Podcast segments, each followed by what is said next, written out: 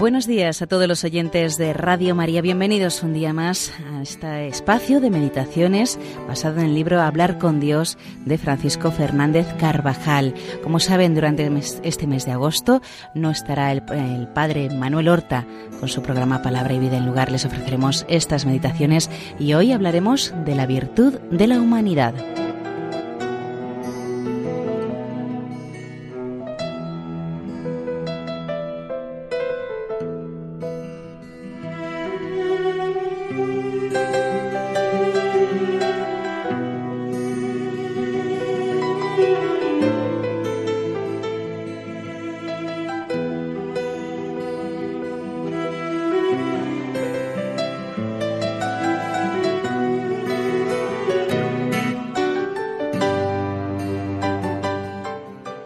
Narra San Mateo en el Evangelio de la Misa que Jesús se retiró con sus discípulos a tierras de gentiles, en la región de Tiro y de Sidón.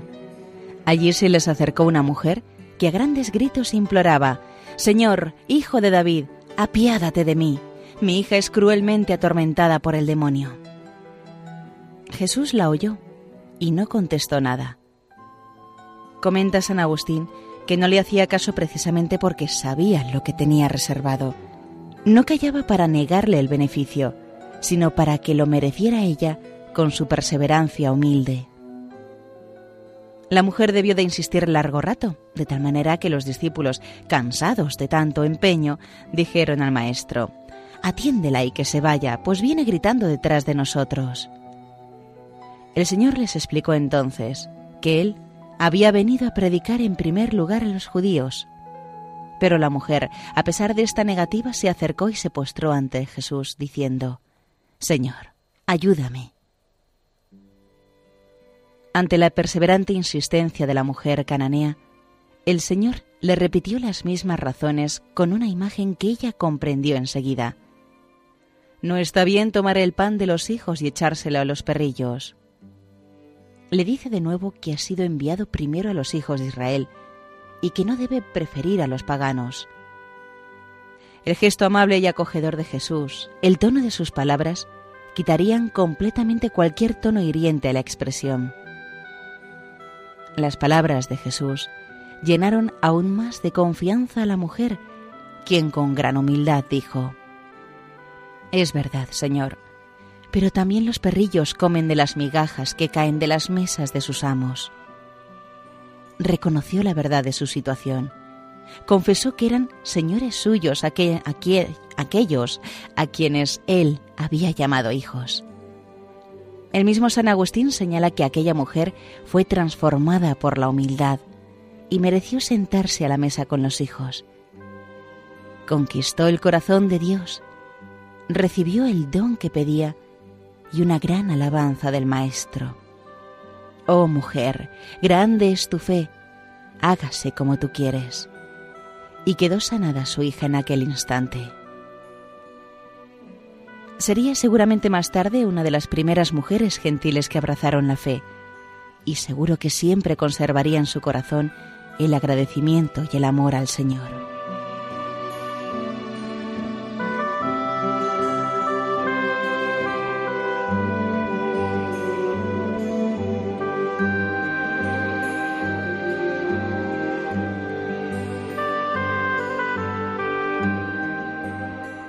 Nosotros, que nos encontramos lejos de la fe y de la humildad de esta mujer, le pedimos con fervor al Maestro, Buen Jesús, si ha de ser apóstol, es preciso que me hagas muy humilde. El sol envuelve de luz cuando toca. Señame, Señor, lléname de tu caridad, endiósame. Que yo me identifique con tu voluntad adorable para convertirme en el instrumento que deseas.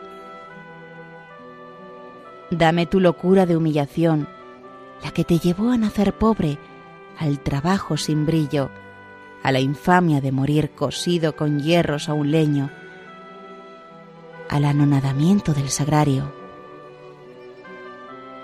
Que me conozca, que me conozca y que te conozca. Así jamás perderé de vista mi nada. Solo así podré seguirte como tú quieres y como yo quiero, con una fe grande, con amor hondo, sin condición alguna.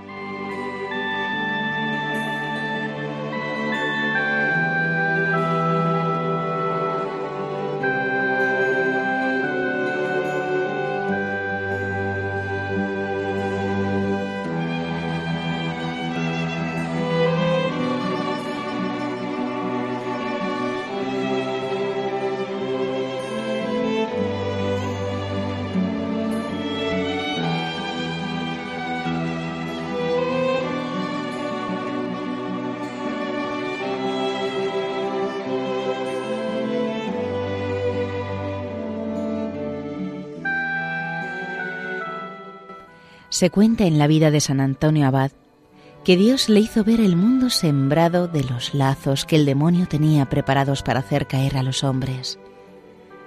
El santo, después de esta visión, quedó lleno de espanto y preguntó, Señor, ¿quién podrá escapar de tantos lazos? Y oyó una voz que le contestaba, Antonio, el que sea humilde pues Dios da a los humildes la gracia necesaria, mientras los soberbios van cayendo en todas las trampas que el demonio les tiende. Mas a las personas humildes, el demonio no se atreve a atacarlas.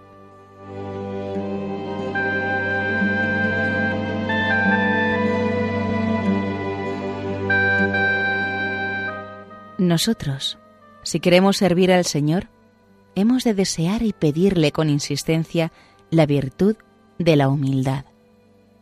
Nos ayudará a desearla de verdad el tener siempre presente que el pecado capital opuesto, la soberbia, es lo más contrario a la vocación que hemos recibido del Señor, lo que más daño hace a la vida familiar, a la amistad, lo que más se opone a la verdadera felicidad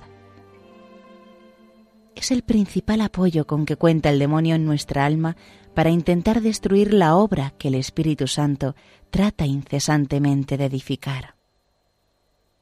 Con todo, la virtud de la humildad no consiste solo en rechazar los movimientos de la soberbia, del egoísmo y del orgullo.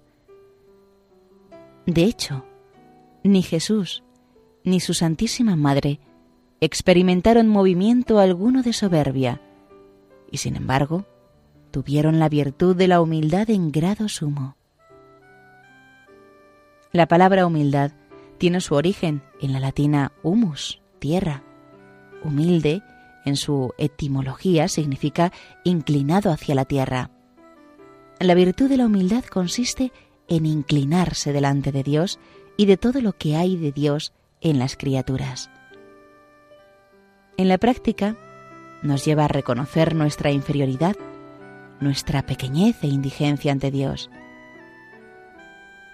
Los santos sienten una alegría muy grande en anonadarse delante de Dios y en reconocer que sólo Él es grande y que en comparación con la suya todas las grandezas humanas están vacías y no son sino mentira.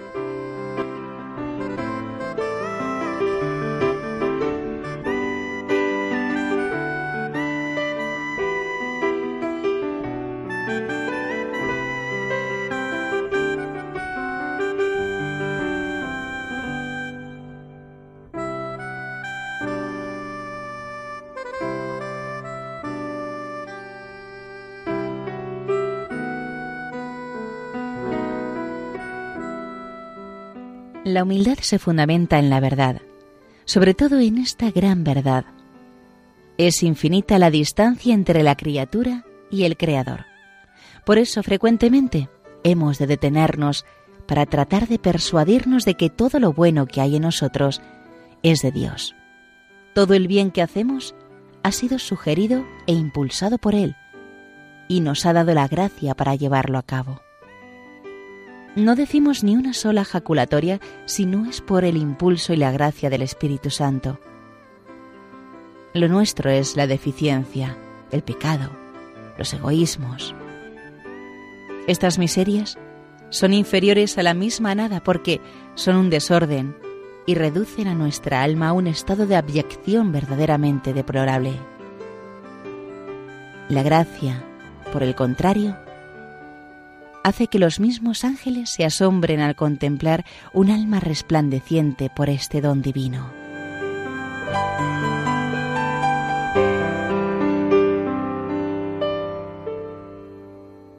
La mujer cananea no se sintió humillada ante la comparación de Jesús, señalándole la diferencia entre los judíos y los paganos.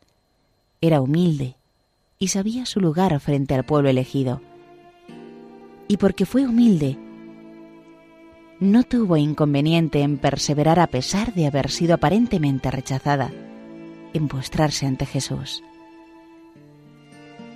Por su humildad, su audacia y su perseverancia, obtuvo una gracia tan grande.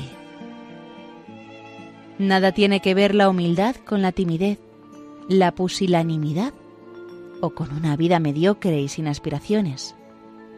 La humildad descubre que todo lo bueno que existe en nosotros, tanto en el orden de la naturaleza como en el orden de la gracia, pertenece a Dios.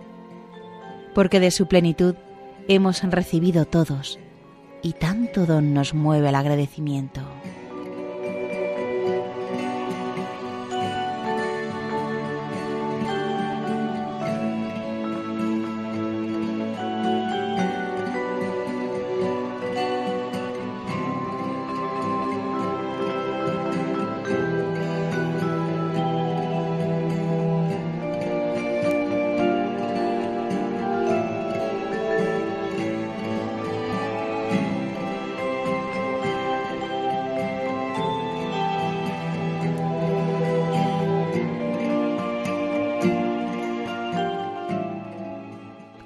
La pregunta ¿cómo he de llegar a la humildad? corresponde la contestación inmediata, por la gracia de Dios. Solamente la gracia de Dios puede darnos la visión clara de nuestra propia condición y la conciencia de su grandeza que origina la humildad. Por eso hemos de desearla y pedirla incesantemente, convencidos de que con esta virtud amaremos a Dios y seremos capaces de grandes empresas a pesar de nuestras flaquezas.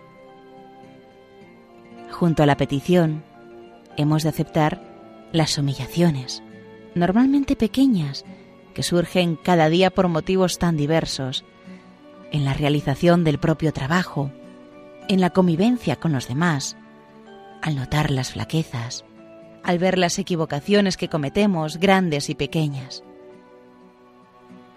De Santo Tomás de Aquino se cuenta que un día fue corregido por una supuesta falta de gramática mientras leía. La corrigió según le indicaban. Luego sus compañeros le preguntaron por qué la había corregido si él mismo sabía que era correcto el texto tal como lo había leído. Y el santo contestó, Vale más delante de Dios una falta de gramática que otra de obediencia y de humildad. Andamos el camino de la humildad cuando aceptamos las humillaciones pequeñas o grandes y cuando aceptamos los propios defectos procurando luchar en ellos.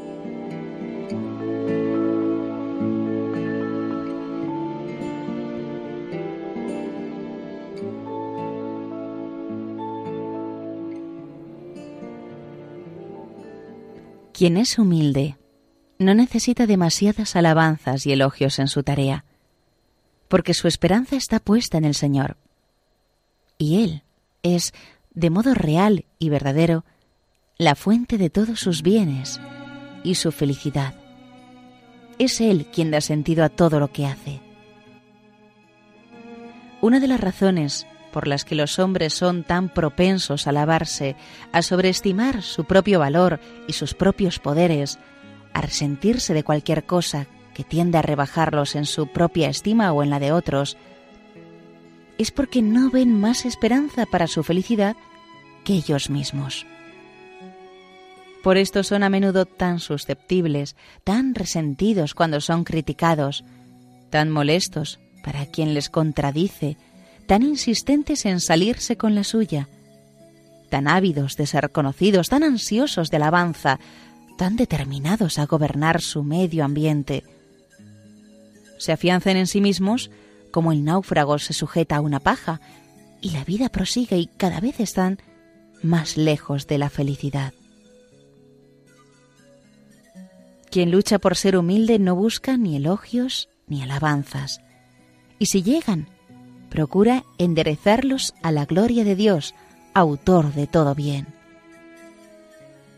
La humildad se manifiesta no tanto en el desprecio como en el olvido de sí mismo, reconociendo con alegría que no tenemos nada que no hayamos recibido, y nos lleva a sentirnos hijos pequeños de Dios que encuentran toda la firmeza en la mano fuerte de su Padre.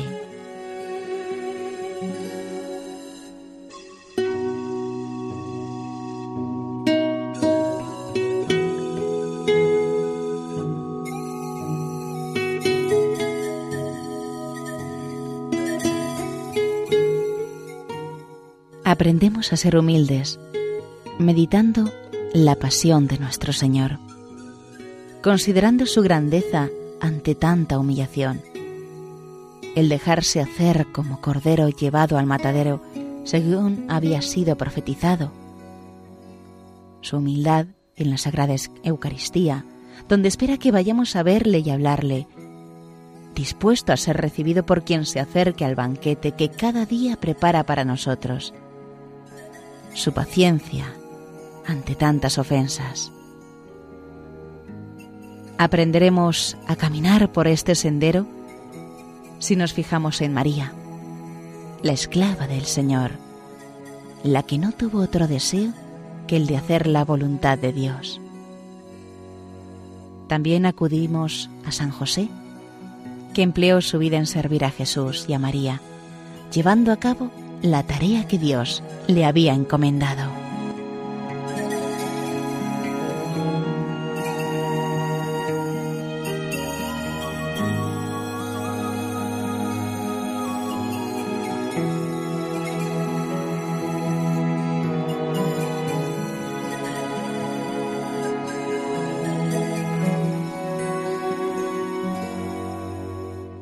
Y hasta aquí, queridos oyentes de Radio María, la meditación de hoy, la virtud de la humildad, basada en el libro Hablar con Dios de Francisco Fernández Carvajal.